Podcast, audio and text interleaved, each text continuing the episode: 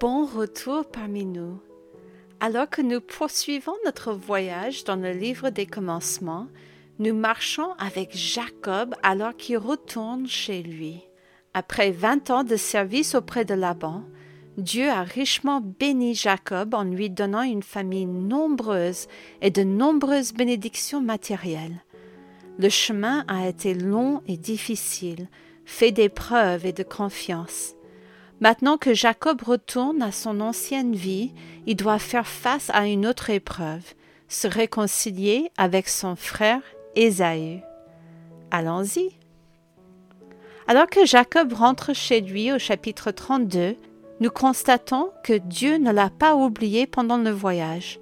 Au premier verset, nous lisons Jacob poursuivit son chemin, et des anges de Dieu le rencontrèrent comme cela a dû être encourageant pour lui.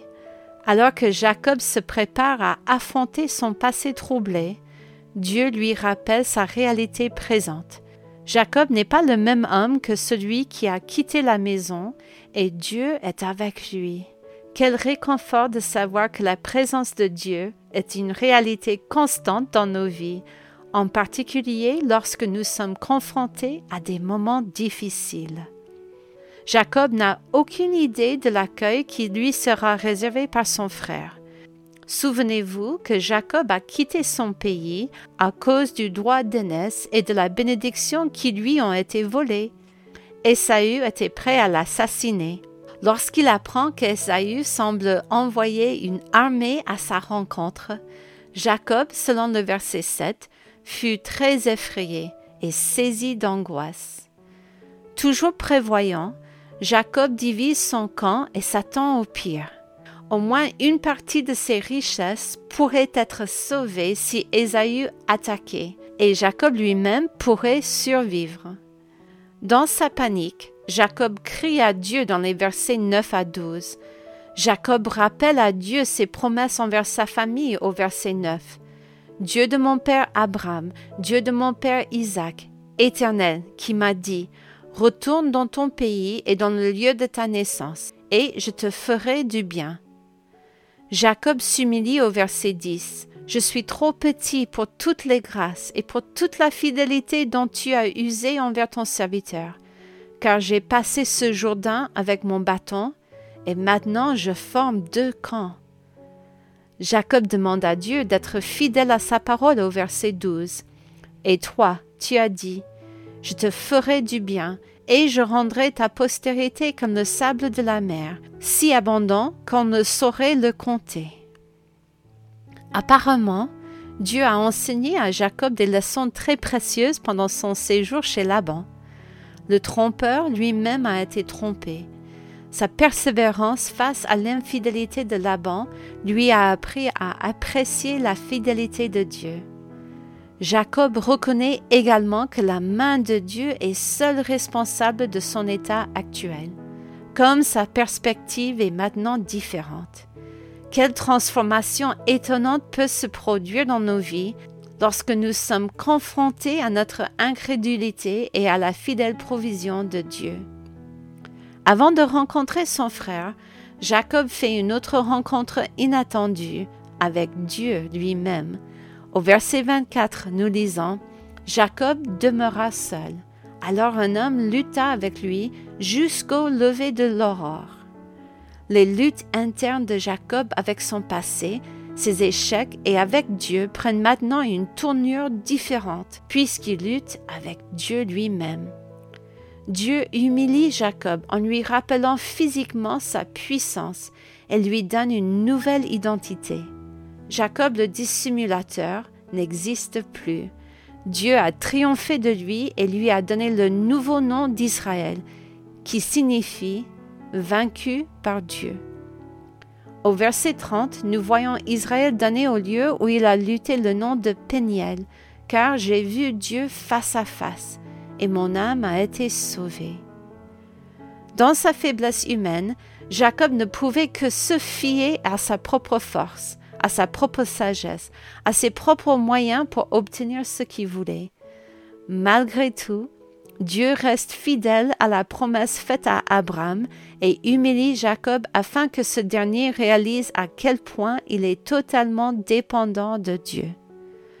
Alors que nous luttons avec Dieu dans nos propres moments d'épreuve, nous serions bien avisés de nous rappeler que le chemin de l'abaissement est le chemin de l'élévation. Ce n'est qu'en nous humiliant devant Dieu que Dieu peut commencer à se révéler à nous et à faire sa volonté à travers nous. Dieu désire ardemment nous voir sauvés par une rencontre avec lui. Faisons-nous confiance à Dieu? Au chapitre 33, Israël fait face à son frère, toujours incertain de l'issue de cette rencontre. S'il y avait des doutes sur les préférences d'Israël pour ses femmes et ses enfants, ils sont levés maintenant que nous voyons Jacob arranger les servantes, puis Léa et ses enfants, et enfin Rachel pour qu'elle soit envoyée devant Ésaü. Israël, craignant le pire, espère que Rachel et Joseph seront sauvés. Ces craintes ne sont cependant pas fondées, car Ésaü accueille Jacob à bras ouverts. Apparemment, Israël n'est pas le seul à avoir changé en vingt ans. Ésaü a lui aussi été grandement béni par le Seigneur, et toute idée d'assassiner Israël a disparu. Quel réconfort de voir les deux frères sinon réunis, du moins ne plus vouloir s'entretuer. En renvoyant Israël chez lui pour qu'il affronte ses erreurs de son passé, Dieu révèle sa main qui guérit et restaure. Le Dieu éternel qui sait tout est un Dieu gracieux et fidèle. Alors qu'Israël installe sa famille autour de Sichem, il n'oublie pas d'adorer Dieu. L'autel qui construit au verset 20 porte le nom El Eloé Israël, Dieu, le puissant Dieu d'Israël. Quel puissant témoignage des changements survenus dans la vie d'Israël. Dieu est devenu très personnel pour lui. C'est une merveilleuse affirmation de la puissance et de la grâce de Dieu lorsque nous nous humilions devant lui. Au chapitre 34, nous voyons que bien qu'Israël ait rencontré le Seigneur, il n'est pas exempt des problèmes de la vie. Ils doivent encore relever le défi quotidien de faire les bons choix dans un monde corrompu. Dina, le fils de Léa, est violé par l'un des hommes du pays. Bien que le jeune homme prétende aimer Dina et vouloir l'épouser, il s'agit tout de même d'un crime horrible. Jacob n'intervient pas directement et les fils aînés de Jacob prennent les choses en main. Ils mettent au point un stratagème pour inciter les hommes de la ville à se faire circoncire, puis les attaquent et les tuent pendant qu'ils sont en train de guérir. Jacob, au lieu de réprimander ses fils, semble plus préoccupé par sa réputation dans la région que par les actes horribles que ses fils ont commis. Quel gâchis. Comme nous l'avons déjà vu dans la vie d'autres personnes dans la Bible, nos actions ont des conséquences. Les chapitres suivants traitent les conséquences de cette décision irréfléchie des frères de venger le viol de leur sœur. Jacob et sa famille déménagent souvent, peut-être pour échapper aux conséquences de ces décisions. Bien des années plus tard, lorsqu'Israël prononce sa bénédiction sur les frères, nous voyons qu'il n'a pas oublié leurs actes. Nos choix ont des répercussions.